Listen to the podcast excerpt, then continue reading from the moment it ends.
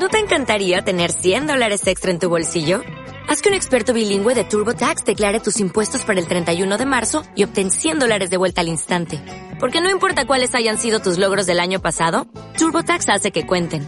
Obtén 100 dólares de vuelta y tus impuestos con 100% de precisión. Solo con Intuit TurboTax. Debes declarar para el 31 de marzo. Crédito solo aplicable al costo de la presentación federal con TurboTax Full Service. Oferta sujeta a cambios o cancelación en cualquier momento. En Radio San Pedro comienza un nuevo programa de la periodista Amparo de la Gama. Encuentros con la Cultura nos regala las mejores plumas y personajes de la actualidad de nuestro país. Esperamos, como no, que disfruten de esta hora con nosotros. Buenas tardes y bienvenidos un día más al Foro de Encuentros con la Cultura, que arrancamos esta nueva temporada de la mejor manera que podríamos hacerlo. Eh, estáis con nosotros, incondicionales como siempre, llenando esta sala. Y digo que no podíamos haber arrancado de mejor manera esta temporada porque vamos a arrancar con el corazón, con un libro que llega al corazón. Viendo así el titular, nadie se esperaría que es un libro que toca los corazones más sensibles, pero es así. Está con nosotros el empresario Julián Porras, aristócrata, eh, marido de Olivia de Borbón, que está aquí acompañándonos. Gracias también a la princesa María Luisa de Prusia, que ha venido a, acompañarnos y a, y arroparnos a la que está ya es su casa también, porque hemos tenido con ella diferentes encuentros. Y mm, queríamos especialmente presentar este libro porque para Julián ha sido como una catarsis. Eh, este libro ha sido un ejercicio absoluto de superación personal. Como vosotros sabéis, eh, sufre una enfermedad degenerativa eh, de la vista que la asume con total eh, fortaleza y, y, alegría. Y en este pequeñajo libro, y digo pequeñajo y a la vez tan grande, nos va dando un ánimo a todos los que estamos fuera y que en un momento dado nos encontramos, porque realmente él no tiene ningún problema porque él ve con el corazón. Lo esencial, ya lo decía el principito, ¿no? Lo esencial es invisible a los ojos y Julián es puro corazón y lo ve todo con absoluta, con absoluta claridad. Eh, su suegro, el padre de Olivia, el Paco de Borbón, nuestro querido duque de Sevilla, ha querido hacer el prólogo de, del libro de Julián y dice unas palabras muy bonitas. Dice textualmente, las memorias de Julián no son solo memorias, sino que a través de ellas vas descubriendo su alma y sus sueños, también su tristeza al comprobar que no será nunca más capaz de realizar sus hazañas cinegéticas, a no ser que pronto se descubra una cura para que la degeneración de la mácula cosa que es más que probable y de la que toda familia de su sangre política esperamos. Y así de bonito arranca este libro. Bienvenido Julián a este foro de encuentros y gracias por estar aquí. Un aplauso. Bueno, eh, muchas gracias, Amparo. Para mí es un placer estar aquí contigo. Eh, te doy de verdad las gracias de corazón por, por abrir esta nueva temporada con mi libro y bueno, eh, gracias por supuesto a, Trocadero, a, los dueños por darme esta oportunidad de presentarlo en el lugar donde llevo viviendo ocho años, donde bueno eh, se han criado, han nacido mis hijos, son marbellís, y, y bueno, estoy muy contento. hace 15, 20 días presenté el libro en Madrid, en la Gran Peña, donde soy socio. Es un club muy ecléptico, muy londinense y bueno, iba muy acorde con lo que yo quería eh, conseguir en, Madrid. Y aquí con todos vosotros, eh, pues creo que no había mejor situación y mejor lugar que, Trocadero, que es como un, un lodge africano, para presentar un libro que lo primero que me gustaría decir, y bueno, hay muchos amigos, gente conocida, es un libro que he escrito este libro y lo último que quiero con este libro es dar pena. ¿Por qué? Porque soy un privilegiado, eh, vivo en Marbella, vivo en España, tengo unos hijos extraordinarios, una mujer maravillosa que es mi, mi apoyo y, mi todo en la vida, unos amigos estupendos y es lo primero que quería dejar muy muy claro que este libro está aquí con dos narices pero no está para dar pena. Es un libro valiente, ante todo, es un libro valiente y que las primeras palabras van para Olivia, a la que celebra todos los días. Esa frase es maravillosa. Bueno, son eh, como a muchos padres o muchas personas en, la vida que tienen, crean una familia, son mi motor y, mi base para, para seguir adelante ante cualquier adversidad. Eh, trabajo, el día a día y cuando te surge eh, en, la vida pues un problema, pues lógicamente eh, son tu, tu, mayor apoyo. Este libro, eh, hemos dicho al empezar, que es un ejemplo de superación.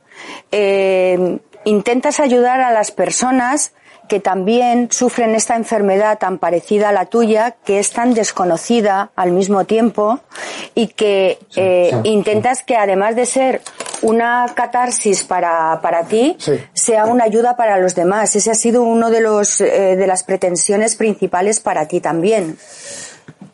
Sí, pero tampoco quiero, eh, pretendo ser la última Pepsi Cola, te quiero decir. Eh, ni soy más ni menos que nadie. Soy una persona que todos tenemos alguna gotera.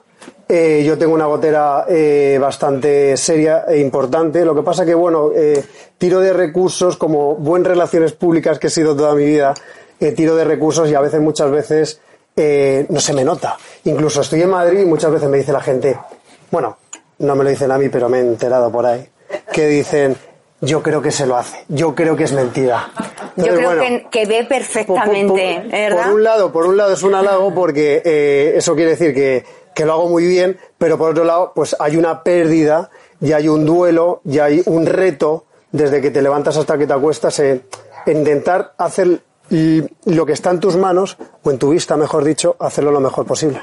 Claro, de hecho, en, en, el segundo capítulo, o sea, es de momento que la vida te va de maravilla, tu porche que lo acabas de conseguir, una vida, los negocios fenomenal, con las niñas tampoco le iba nada mal, o sea, todo de color de rosa, todo lo que, lo que podemos desear, y sin embargo le viene de repente algo que nos pasa a muchos en la vida. O sea, es ese contrapunto que Mario Alonso Puig, que estuvo aquí el otro día, diría, te está pasando por... Y tú lo cuentas muy claro por qué ocurren estas cosas. Bueno, eh, todos, como te he dicho antes, eh, todo el mundo tiene alguna gotera y yo tengo una bastante importante. Y, como te estaba comentando, pues con 30 años te iba todo, me iba todo fenomenal, me sigue yendo, pero desde otro prisma, lógicamente.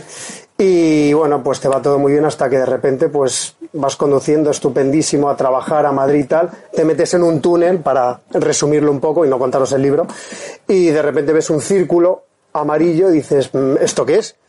Y siempre pues piensas, nada, los ojos que no los tengo hidratados, tuve una conjuntivitis hasta que bueno. Sequedad que tenías en, esa cacería a la que estuviste, ¿no? ya tuviste detectando. Y entonces al final pues poco a poco pues eh, empiezas a ir a un médico, a otro, a otro, hasta que al final vas a uno y se queda un poco serio y, bueno, pues eh, te dicen lo que tienes y entonces vas a otro y parece que han hablado entre ellos porque te dice las mismas palabras. Y eso es una parte de las partes de mi vida más impactantes cuando con dos semanas eh, de diferencia entre un médico en Barcelona y otro médico en Asturias, dice las mismas palabras. Dices, han hablado. Es imposible. Pues sí. Pero bueno, eh, es así, he tenido momentos muy duros, eh, muy, muy duros, la verdad, porque la pérdida va progresivamente, se llama síndrome de Stargardt, eh, maldito síndrome de Stargardt, pero bueno, vas perdiendo visión central. Entonces, bueno, yo a mis hijos le digo que tengo vista de lagarto, porque claro, te estoy mirando a ti, pero en el fondo estoy mirando al de allí, pues lo estoy viendo. ¿Por qué? Porque la periferia se me ha agudizado mucho. Centralmente, pues la faena de centralmente no ves bien las caras, me queda un poquito de visión central, muy poquito. No puedes conducir, llega un día que prácticamente no puedes leer. Entonces, pues las cosas se ponen duras, duras en la vida. Se ponían tan duras que has llegado a verbalizar y a decir que sentías un inmenso enfado con Dios, te estabas enfadando con Dios. Sí, muy enfadado. Soy una persona católica, eh, practicante a mi manera, mi madre me tiraría un poco de las orejas ahora mismo, eh, pero sí me enfadé con Dios porque no me puede pasar esto con 30 años y te pasa. Y de repente llega un día que te pasa algo y, y te cambia la vida totalmente. No había conocido a Olivia y me acuerdo del verano del 2013, llegué a Marbella como llevo veraneando, llevo viviendo ocho años, pero llevo veraneando toda mi vida Marbella. Y el verano de 2013 dije, me voy a comer Marbella. O sea, mm, bueno, como si fuera el, pues, lo, último.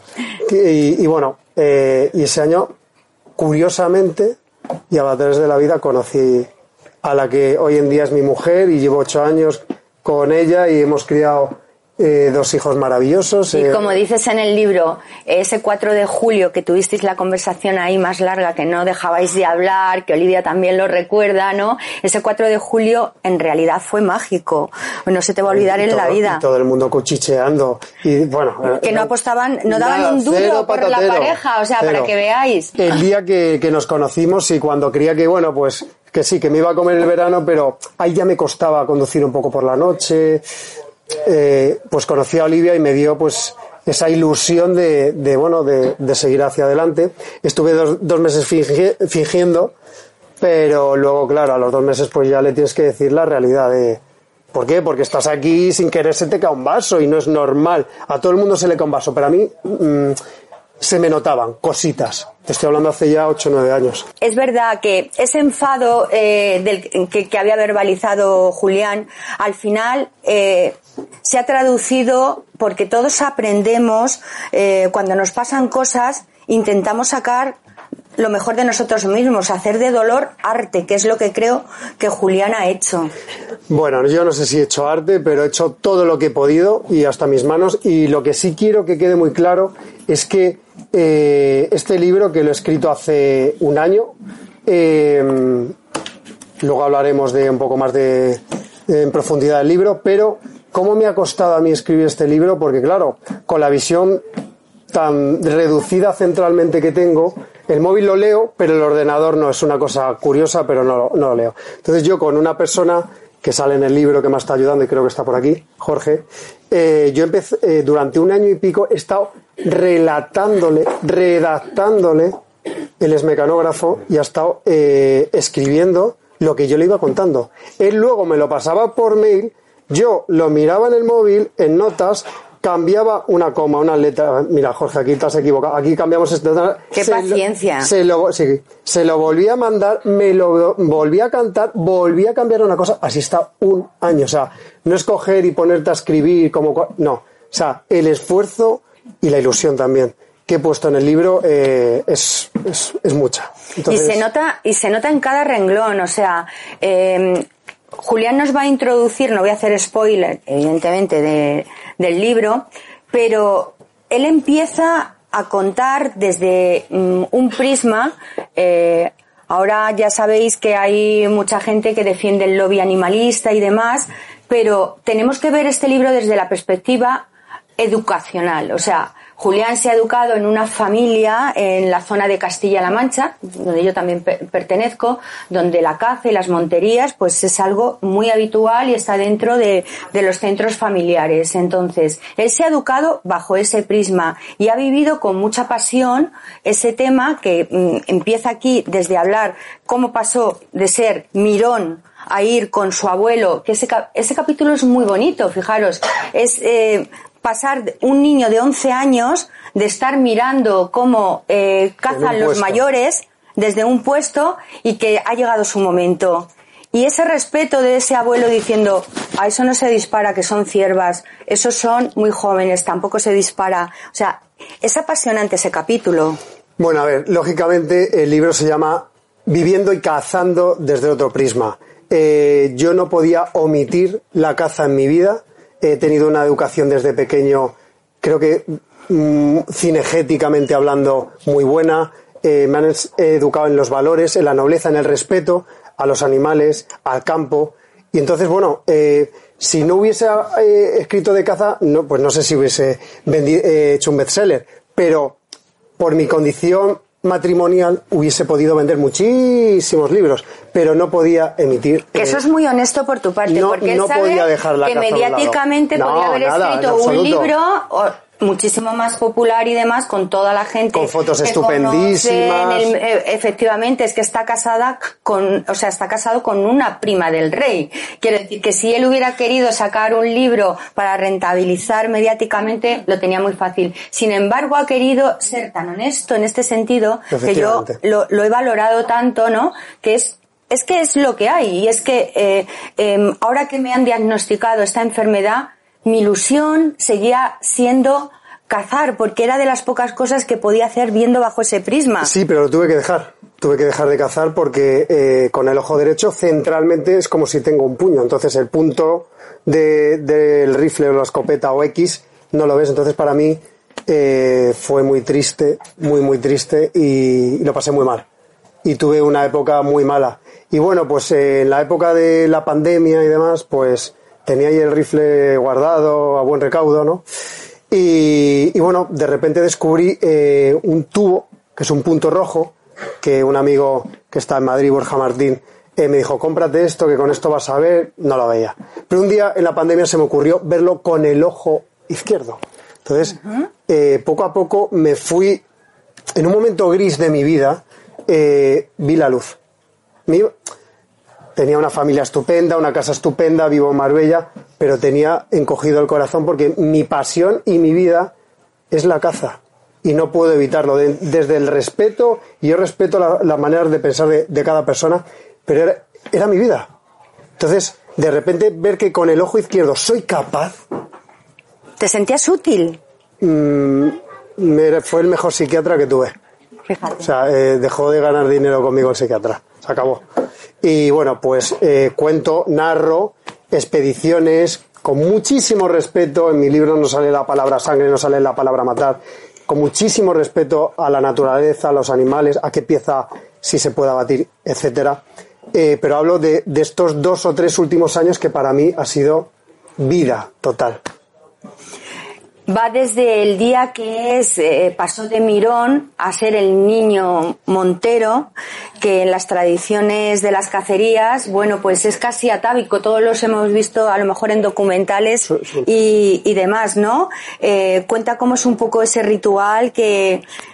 Cuéntalo, cuéntalo. Bueno, es un poco ya, un poco, es un poco- Aparecen las fotografías en el libro y las van a ver. Es un poco prim- primitivo, pero bueno, con 11 años cuando eh, cuento eh, que estoy con mi abuelo, con 11, con 11 años, eh, en un puesto y dice esto sí, esto no, tal, esto hazlo así, tal, y te pone la mano eh, tranquilizadora de ese mocoso que está eh, en un puesto en una finca que, que aparte era de mi bisabuelo, te- tengo uno- unos recuerdos fantásticos y maravillosos. Eh, y bueno, pues cuando abates esa, esa primera pieza, pues bueno, eh, pues te hacen una serie de putaditas, eh, pues un poco a lo indio, te llenan de sangre, tal, no sé qué. Bueno, eh, mi madre... Mirad qué pequeñito, Sí. Julianín, ¿eh? Mira, eh, eh, ese que sale José Manuel, mi primo José Manuel Patón. eh, El novio de Ágata Ruiz de la sí, Prada. Sí, curiosamente sí. que, que también Esa foto aparece tiene por aquí. 30 años exactamente. Sí, efectivamente. Y cuenta pues eso, todo, todo el ritual. Y, y sin embargo, yo hablaba con Julián también, la, las la diferencia de las generaciones, ¿no? Eh, él tiene muy claro que su hijo Fernando no va a ser cazador, porque es A otra... ver, no lo tengo claro, pero yo no lo voy a empujar a. O sea, ante todo tiene que ser buena persona, ser una- un niño educado igual que Flavia, que es mi hija mayor, eh, respetuosos con el medio ambiente, con la naturaleza, y luego, dentro de los valores que yo le pueda inculcar de amor a la naturaleza, que decida. Pero yo, por supuesto, no voy a coger y me ponerle un rifle. Por supuesto que no. 100% no. Claro, es que eh, es lo que hablábamos antes, están cambiando también las generaciones. Diony, que no sé si está por aquí, si ha llegado o no ha llegado, que es cazador, me contaba el otro día eso también, que se ha llevado a su hijo a varias monterías, pero el hijo ha ido a dos monterías, pero no quiere ir a más monterías. Mm. Quizá porque es otro el momento en el que en el que estamos viviendo ahora, ¿no? Y además tienes una mujer que es animalista 100%. Oli, Bueno, ¿no? ¿no? Luego hay buenos cazadores y malos cazadores, buenos arquitectos, malos arquitectos, Exacto. como toda la vida, lógicamente. Exacto. Está muy bien que estemos contando esto de caza, que, que me apasiona la caza, pero el trasfondo de este libro es eh, una superación inconmensurable eh, en cada aventura, en cada expedición, y cuento también un poco parte de mi vida. eh, se habla mucho de, de- de- Mira, hoy estaba hablando con José Miguel Carrillo Albornoz, un amigo mío de Madrid, y me decía, es que claro, en Madrid había muchos cazadores. Digo, José Miguel, no sé si aquí en Marbella, me dice, Julián, tu libro, el hilo conductor es, es la caza, pero hay Pero es de muchísimo caza. más de eh, que más hay más dentro que no es de caza, ¿sabes? Entonces, pues bueno, yo lo he intentado transmitir, si es verdad que desde el prisma cinegético, pero lo he intentado eh, transmitir lo mejor que he podido y si bueno, si con mi libro puedo ayudar a alguien, pues fenomenal. Y por supuesto, y seguro que lo tienes por ahí apuntado, pero quiero decirlo, que los beneficios íntegros de este libro van eh, para la Fundación Fernández Vega, que lucha eh, muchísimo por, eh, por patologías, dolencias oculares que a todos nos pueden pasar eh, en distintas líneas de investigación, que bueno, están muy, muy en consonancia con Estados Unidos, con Israel, con tal, pero bueno, son grandes médicos y, y para ellos va De hecho, el doctor Fernández Vega, al final del libro, te deja unas palabras Andrés también maravillosas, ¿no? sí, o sea, de, fortaleza totalmente y absoluta. Alguien que ha desempeñado un papel muy importante ha sido tu, tu madre, que te ha ido, a- te acompañó, estuvo esos, ha sido básico. Creo que ese capítulo 3, cuando Sí. salimos con el coche y llegas a Asturias, creo que, bueno, y- pasas Asturias. ese túnel y de repente es, es como los, ¿cómo es siete apellidos vascos? Madre mía, es de todo se, se pone oscuro, con nieve, horrible, pinchamos una rueda, eh, un pájaro se nos, bueno, era, era todo, y encima llegar y que te digan unas palabras terribles, pero bueno, eh, la vida es así, hay que tirar hacia adelante, y, y bueno, aquí estoy, muy orgulloso, contigo, a tu lado, eh, presentando un libro y, Y cada vez te iban viniendo momentos más bonitos, porque tú ya lo has dicho que el conocer a Olivia fue uno de los más bonitos, pero nunca nos olvidaremos de esa portada de Ola, ¿eh? pidiéndole la mano de- con el Taj Mahal detrás, que es maravillosa, ¿eh? esa pedida de mano, ¿no? Bueno, no fue portada porque se, eh, eh, pobre, se, se murió Adolfo Suárez. Eh, Pero estaba preparada para ser estaba una para portada. pero es que. Eso nos lo habían a ver, contado los tampoco quiero contar cosas que no pueda contar aquí, a ver si luego me meto en lío. Pero sí es verdad, sí es verdad que, pues Olivia y yo nos eh, fuimos a. Me, estoy- me voy a meter donde no me debería meter. Nos Venga, fuimos a, a, a la India con un par de personas eh, que, bueno, pues nos iban a hacer el viaje fácil y de repente éramos 15. Y yo, pero, o sea, salieron fotógrafos de todos lados. Entonces, bueno, al final, eh, lo que le- siempre le digo a Olivia, digo, nos fuimos cuatro y volvimos en el, en el mismo avión, volvimos 15. Eh, Europa Press, el otro no sé cuánto, no sé qué. Y entonces, bueno, no sé cómo el tema, cómo surgió, porque bueno, a mí me ayudaron a hacer el viaje, a hacer unas fotos maravillosas y, y tal, pero fue muy divertido, muy cachondo, porque yo siempre se lo digo a Olivia, digo, nos fuimos cuatro y volvimos 15 porque luego ya no sé, bueno, ya cenábamos con los fotógrafos, ya, bueno, esto ya era una cosa, al principio yo me lo tomé un poco mal, pero mira, al final, pues, eh, ellos estaban trabajando y, y, bueno, quedó muy bonito el reportaje. Es que todo iba siendo como de cuento de hadas, porque Totalmente. luego ese cuento de hadas eh, se plastifica en el Villapadierna, en una boda también, o sea, que, que, que estamos hablando de, de- de- de historias preciosas y muy bonitas que te han ido pasando. Luego nace Flavia, tu princesita. Que, esa fue otra de las, mm, no sé cómo decir, esa furia que te entró cuando la viste. Bueno, emoción como todo padre primerizo, y Manu lo sabe, pues los padres primerizos eh, somos muy llorones cuando nos dan nuestro primer bebé y lo tienes en las manos. Pero bueno, mi eh, Flavia es una niña eh, que es muy, es muy alemana. es, muy Mm, es como la abuela, se Es parece. como la abuela, se suben los tacones como Es- su abuela Beatriz, que muchos la habréis conocido, de que estáis aquí, por ejemplo, la, la, la mamá de, de Patricia, y hay mucha gente que ha conocido a, a Beatriz, a la gran princesa Beatriz, madre de, de, de Olivia. Y la niña es un vivo retrato, hace las mismas cosas que la abuela, total, ¿verdad? Total, total, es muy, es muy mágica. Mi, mi, era una persona eh, que tenía mucho carácter, pero luego era, era mágica, era una sonrisa que te llenaba y bueno, Eh, en el libro también cuento eh, que gracias a ella y al conde Rudy Sí. conocí eh, ese mágico lugar como es Marbella Club, como tantos hay en Marbella, como Trocadero, que llevo toda mi vida, no quiero hacer de menos a Trocadero, llevo toda mi vida viniendo a veranear. Tus Y- fiestas mis de Marbella demás. Club. Pero Marbella Club tiene algo, tiene cada rincón secreto y gracias al conde Rudy y a mi suegra pues me enamoré de ese lugar y hasta que con Hubertus hicimos todos los años una fiesta maravillosa que a ver si vuelve después de esta el pandemia Legend. Party que era maravillosa, o sea, que tenían que cerrar las puertas porque es que no había manera, es Ah. que es, mm, eh, estábamos ahí apiñados y no podíamos Pues ni volverá, bailar. todo volverá poco To- a poco. Todo volverá, todo volverá. Y nos acordamos de Beatriz, que os- el primer cerdito que se escapó por el paseo marítimo de aquí de, de Marbella era un cerdito de Beatriz. Bueno, creo que José ¿No le está por ahí y también lo puede contar. Sí, que- estaba por aquí José Le del, del Diario Sur y que han vivido, Y bueno, pues eh, yo creo que mejor lo puede contar Olivia. que tenía un montón de animales siempre, era madre todo lo que traíamos a casa.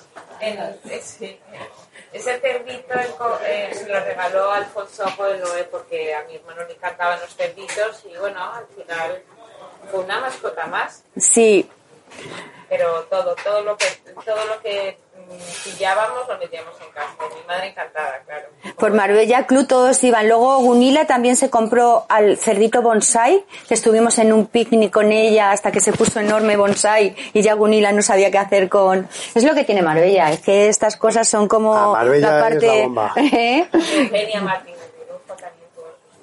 También es verdad. Lo que no avisan es que crecen. Que van a ser enanos y al final son cerdos de, no sé, 100 kilos. Claro, imagínate el de Gunila que se llamaba bonsai, que era diminuto, lo que fue luego, o sea, vamos, fue un arcipreste totalmente, el, el cerdito, es así. Y luego está el contrapunto de Fernando, que Fernando sí que tu hijo, que su madrina es, la tuvimos también a Carmen Lomana aquí presentando su, su Carmen- libro. Carmen adora a, a Fernando, es una excelente eh, madrina y la verdad es que la queremos mucho. Yo, eh, además, en el libro digo que es mi media naranja según el momento. Sí. Porque si es verdad que, hombre, a ver, no nos peleamos, pero bueno, chocamos muchas veces. Pero luego es una, un ser eh, excepcional y, y es muy, muy buena madrina. Sí, estaba en Madrid, me ha dicho mm, dar unas palabras para todos que me hubiera encantado estar allí y tal, pero tenía hoy programa y no ha podido, Sí. no ha podido venir. Pero eso, eh, Fernandito es un Julián, yo le llamo Julianillo porque es que es como, como, como un pequeño. Es mini yo, sí. sí, es muy porritas él, ¿eh? Sí, sí. Y leía en una entrevista. Pero bueno, curiosamente, perdona que te interrumpa, Sí. eh, es clavado a mi, eh, a mi suegro eh, cuando era pequeño. Mi suegro era clavado a Fernando. Luego ya se le ha puesto, mi suegro ya eh, te- tuvo la tendencia más a rubio y Fernando más a, moreno, pero era, era un calco, una, cuando era pequeñito, con, uno, un, con un par de años, pones una foto de mi suegro y de Fernando y eran igual. Y bueno, Fernando que se llama Fernando Enrique, como el primer duque de Sevilla.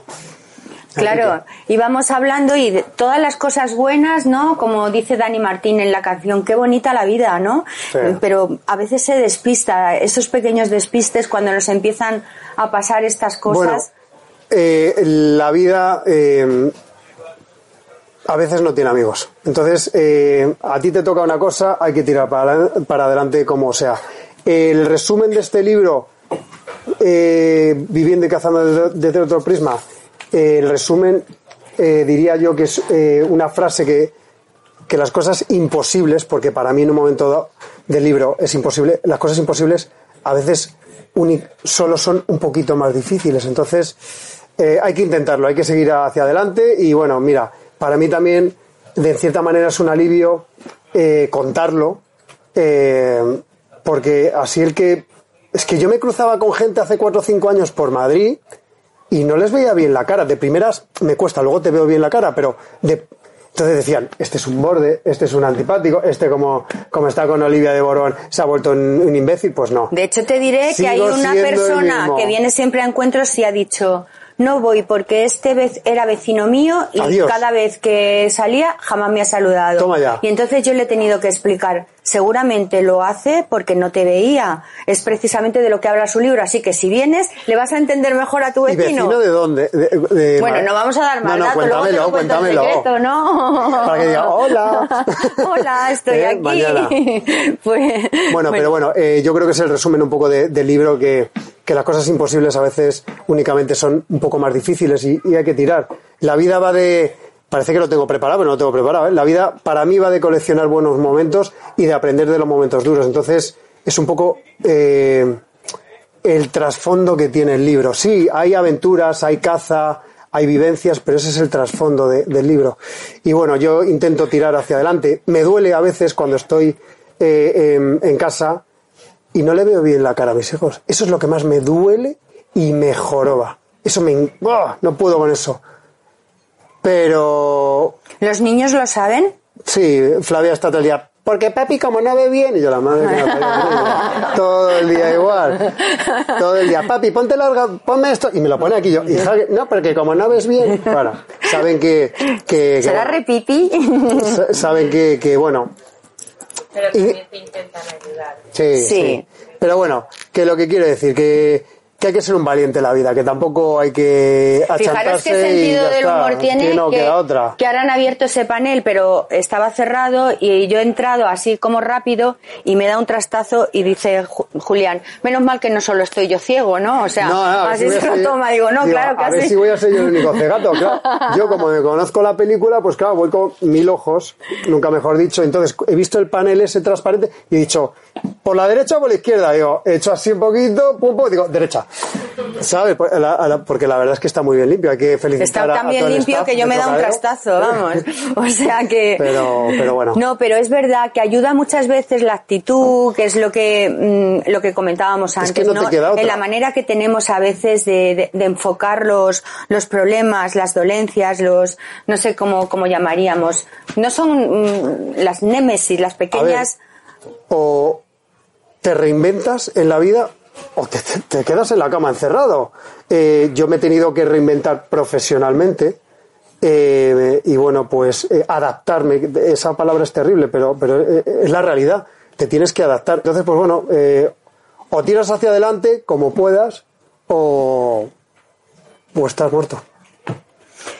Una buena noticia es que no es hereditario, que es que, ¿ves? Le vamos sacando cada vez las cosas buenas. Bueno, no te has enterado mucho, sí es hereditario. Bueno, pero en este caso, aunque sea hereditario, por el gen No a mis recesivo, hijos. no para tus hijos, de momento tus hijos no lo van No a lo mis tienen que hijos, pero la siguiente generación sí tienen que tener cuidado de Como no el glaucoma. Pero bueno. Como el glaucoma, yo- igual. Yo, espero que, que, bueno, que algún día esto tenga solución, si no para mí, para los siguientes. Evidentemente el glaucoma es igual, mi abuela y toda su familia murió ciega y yo estoy revisándome todos los años porque son los nietos los que realmente pueden sufrir esta, esta dolencia. Ayer o, o- o, mm, ha sido el día del glaucoma, me han empezado Sí. a mandar un montón de... O sea que, que nadie estamos exentos en realidad de que nos puedan ocurrir estas cosas, pero que es que estamos aquí y de momento a vivir, ¿no? Que, mm, Yo que, estoy que no disfrutando, perdéis... estoy disfrutando mucho de, me siento súper orgulloso de haber escrito el libro. Te vuelvo a repetir, podía haber omitido la caza, no he podido omitirla, es un libro que es mi libro. Y entonces eh, no lo podía omitir porque, porque fue el punto de inflexión, ese punto rojo que yo creo que todos en algún momento eh, tenemos que, sea del color que sea el punto, pero todos necesitamos encontrar ese punto rojo para que nos dé eh, un respiro a la vida. Y yo lo encontré, por eso no podía omitir la caza. como tu amigo, que luego después, mirar, dice de él, Ramón. Esta ley, maravilloso. Sí, Ramón Estalella, que fue el que te organizó este viaje para que, dijo mi amigo, pueda realizarse y hacer Y lo vamos a conseguir. y hacer lo Me que quiero y lo, y lo vamos a conseguir, ¿no? Eh, lo, él lo cuenta en el libro. Pero es que al final dice Ramón, conocí a Julián de niño y sé lo que es reconocer y aceptar que la vida te manda una dura prueba. Muchos se arrugan y otros, como tú, se enfrentan a las situaciones y se echan el zurrón a la espalda emprendiendo el camino. Un honor acompañarte en este camino incondicional. y ha sido un incondicional para ti, porque el capítulo 3 eh, es muy bonito cuando él te organiza este em, viaje inmaculado, que podríamos hacerlo así, sí, pero bueno, Ramón, por supuesto, pero luego hay mucha gente también que me ha ayudado y bueno, creo es un libro que yo no lo sabía, pero me lo dijo Ramón, que me hizo la presentación en Madrid, que nombró a 300 personas en el libro. Yo, oh, uh, digo, me, digo, me he pasado un poco, pero sí hay 300 personas que de alguna manera, me habré dejado alguno, pero de alguna manera han pasado por mi vida. Y, bueno, pues estoy muy, estoy muy orgulloso de mi libro, no puedo eh, engañar a nadie, estoy muy, muy orgulloso y me siento muy feliz de mi libro. Así que tiene abuela todavía, ¿eh? Tiene abuela, Julián, ¿eh? ¿Cómo no va a estar orgulloso? Dos abuelas, ¿no? O sea que fíjate que estábamos además pensando ir allí a la zona de, Castilla-La Mancha porque este libro lo tienen que conocer allí, ¿no? Y para que vayan sus dos abuelas y se sientan tan orgullosas de, su nieto y lo vamos a preparar porque ya vamos, vamos a llevar el libro por toda España, Julián. Porque es verdad que es como un, como un ejemplo para para superar muchos problemas que, que tiene la gente, que nos metemos en casa y empezamos, ay, es que no sé qué, no sé cuántos. Bueno, necesitamos voces como la de él. A ver, la ayuda psiquiátrica, psicológica, llámala X, ayuda siempre. Un amigo mío, Dani San Martín, me diría, pero ¿para qué vas al psiquiatra? Tú vete a, confesar que es el mejor psicólogo del mundo. También ayuda. Que también ayuda, que la fe es un antibiótico maravilloso. Sí, sí.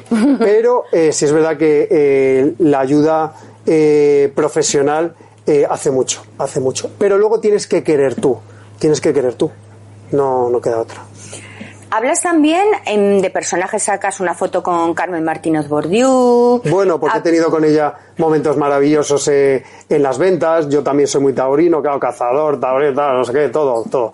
Y, no he estado con ella. También hay fotos también hay con gente que tampoco es eh, conocida y que son igualmente estupendos. Pero con Carmen es una señora divertidísima, por favor, qué divertida. O sea, eh, estando en la en, en, el palco de la Gran Peña y te tomas cuatro gin con ella, es que salíamos no, no a cuatro patas, ni mucho menos, porque ella siempre mantiene la compostura, eh, pero sí es verdad que, que, tengo muy buenos recuerdos y lo he querido plasmar también en, el libro, aparte de, de bueno, eh, el hijo de Carmen es el primo Luis, es el primo directo de, de Olivia, y los adoro, los adoro a todos, la verdad.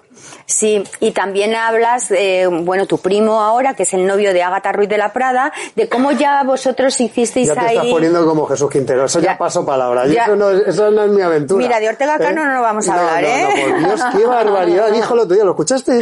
Te he dicho que no íbamos a hablar de ese tema, o sea, no, me niego, me niego. de verdad, pero bueno, hombre, yo algo veo. me niego. Cuarto milenio, en la cuatro, tal, pero, ¿cómo, cómo dices, aburrada? O sea, yo me quedé en shock. Lo, tuve que rebobinar así con mi, con mi eh, vista periférica digo, este señor ha dicho esta barbaridad en una hora que lo puede ver un niño. En fin, Es terrible. Por eso te digo, eh, Don Patón, Doña Ágata Ruiz de la Prada, o sea, que cuentas en el libro que ya erais visionarios vosotros de que eso más o menos iba a ocurrir. Si es verdad que en una de las fiestas maravillosas que hace un Relaciones Públicas y muy amigo nuestro, Mario Niebla del Toro, en Sevilla, que es como nuestro protector eh, de Sevilla, eh, pues hizo una fiesta donde Olivia iba, que lo cuento, sí, lo cuentas en el libro. Em, embajadora o de algo. Además una cosa benéfica. Y bueno, pues eh, vino una flamenca, Davinia se puso a, cantar y salió Ágata y vino José Manuel porque me dice, estoy en Sevilla y digo, pues vente a esto, no estaba invitado, pero se vino. Y ya Ágata que se puso a bailar y tal, no sé qué, ya se echaron ahí un reojillo que dije, mm, ahí hay algo. Y bueno, pues eh, eso fue mucho antes de que empezaran, ¿eh? Era aquella época que, porque tu, tu, primo puso de moda Archie, fue uno de los dueños de Archie, y mm, tú también estabas en ese mundillo de la noche. Yo era un pequeñajo en la época. Eras un ¿eh? pequeñajo, pero también hacías tus pinitos. Eh. Sí, yo hacía yo mis enredos, sí. ¿Eh? A ver, claro que sí. Si es que aquí. Bueno, yo trabajaba en mi, tenía una empresa eh, de proyectos, de arquitectura y tal, y con la crisis al final, pues todo eh, es un vaivén la vida, entonces siempre me ha gustado el tema de, del ocio, eh, ya sea nocturno o de día, y bueno, pues sí dirigí diferentes proyectos relacionados con el mundo de la noche, apasionantes, enriquecedores, donde vi la parte positiva de la noche, no la parte negativa, que yo nunca la vi. Conocí a muchísimas personas por la noche, entre otras a mi mujer, y llevo nueve años casado con ella, y muchos amigos como Manu, que está aquí sentado eh, a mi lado, y Manolito, que se me pone celoso. Y ¿Dónde está Manolito? Está por ahí, Bueno, claro, Manolito, ahí y bueno, está. yo vi, eh, conocí a muchísima gente y pude hacer unos negocios estupendos y, y- y no tengo nada mal. Y tuve unos eh, jefes eh, extraordinarios como eh, en Gabana, eh, los hermanos Pajares, y, y me lo pasa muy bien por la noche. Y he ligado todo lo que he podido, pero bueno, por Ya has dicho que has ligado, pero, Pero mucho, ¿qué viste ¿eh? en Olivia que realmente dijiste, aquí me cortó la coleta? Pues mira, en Olivia, oye, esto me estás preguntando muchas ah, cosas. se ¿eh? siente. Me la has Bueno, pues eh, Olivia, diría- en, en ese verano 2013 que me iba a comer el verano, tal, no sé qué, bajé las escaleras entre la bodeguita y Tridente, que los que hemos salido por la noche conocíamos muy bien, que eso me parecía como una pasarela de dejarse ver eh, en Puerto Banús, y bajé y estaba un amigo nuestro, Íñigo Lorenzo, otro Relaciones Públicas de la Noche, y le di un abrazo a Olivia, inmenso, y me dio una envidia terrible y dije, pero bueno, ¿quién es? Pero además no le había visto ni la cara, pero le di un, un abrazo con tanta ternura y entonces dije, yo quiero un abrazo de esos. Entonces dijo, ¿no os conocéis?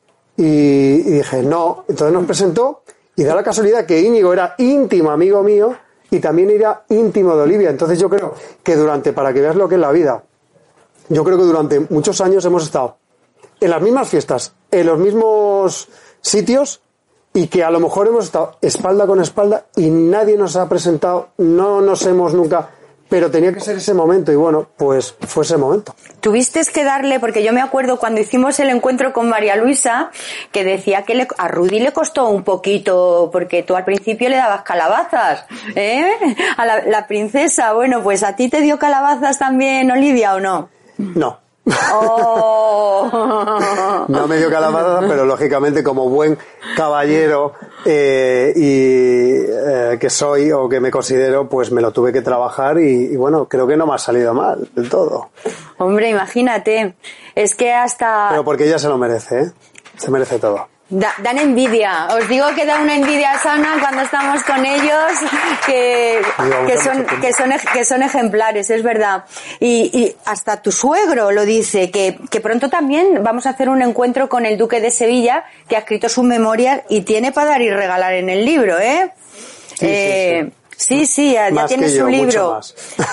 tiene, bueno, imaginaros todas las vivencias, pero él le llama tanto la atención el amor que habéis forjado los, los dos, ¿no? O sea, es como mm, una envidia la que tiene bueno, Sana. no, bueno, eh, yo creo que ve un, en Olivia, que es su ojito derecho, es su hija mayor y es su todo, eh, pues ve una relación sólida, eh, que tenemos nuestros más y nuestros menos, como tiene todo el mundo, todas las parejas, pero yo con Olivia en 8 o 9 años me he podido enfadar, enfadar, tres, cuatro, cinco, seis veces, venga, siete.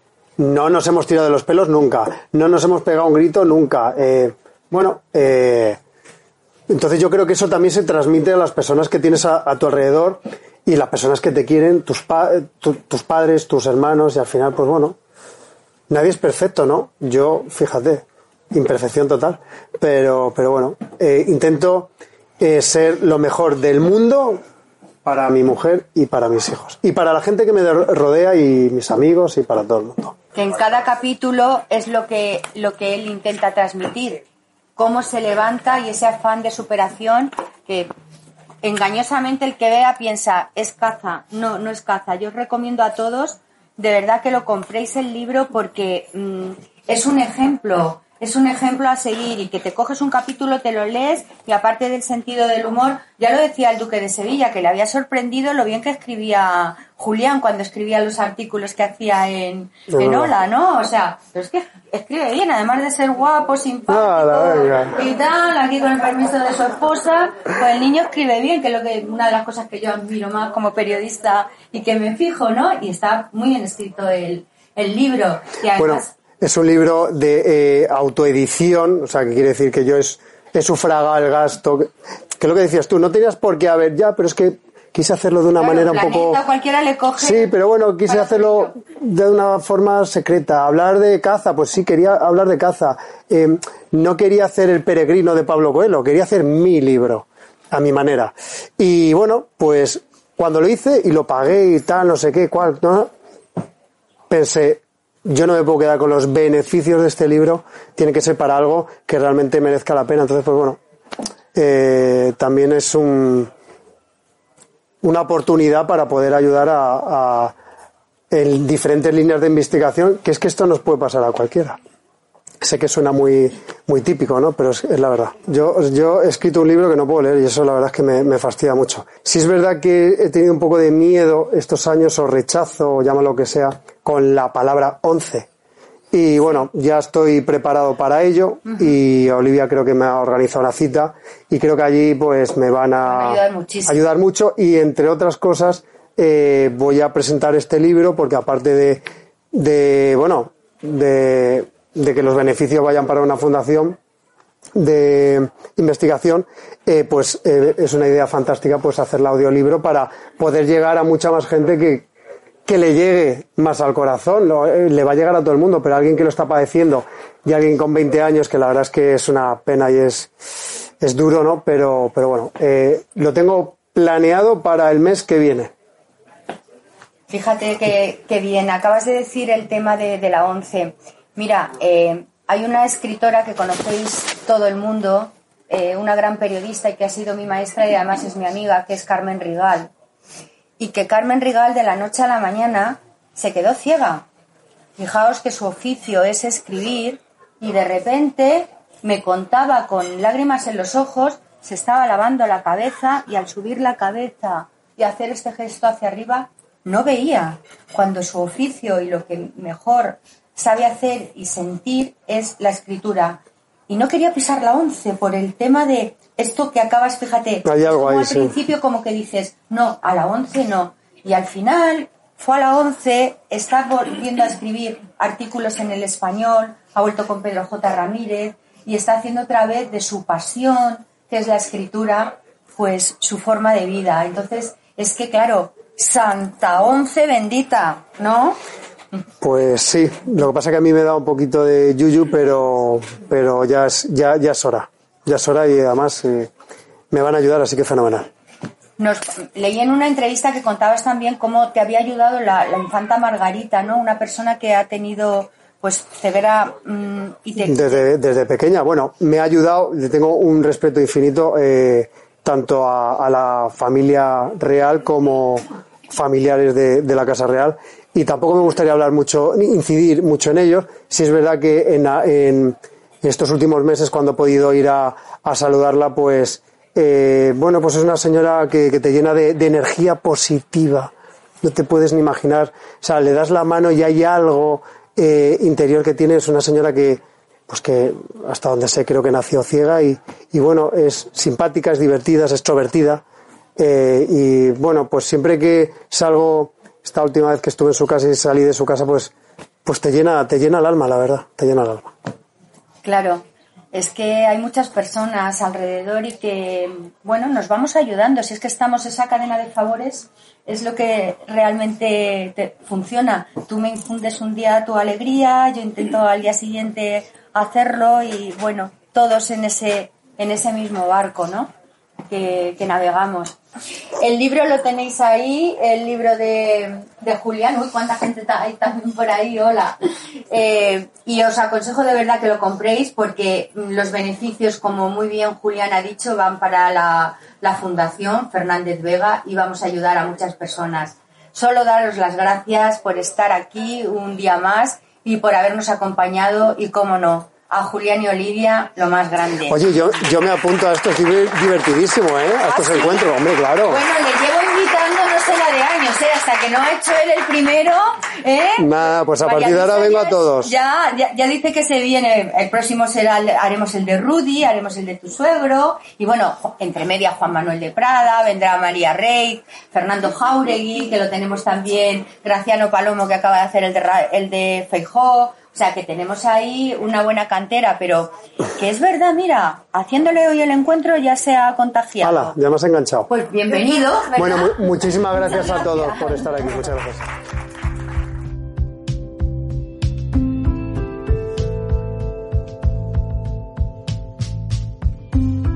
Termina aquí Encuentros con la Cultura.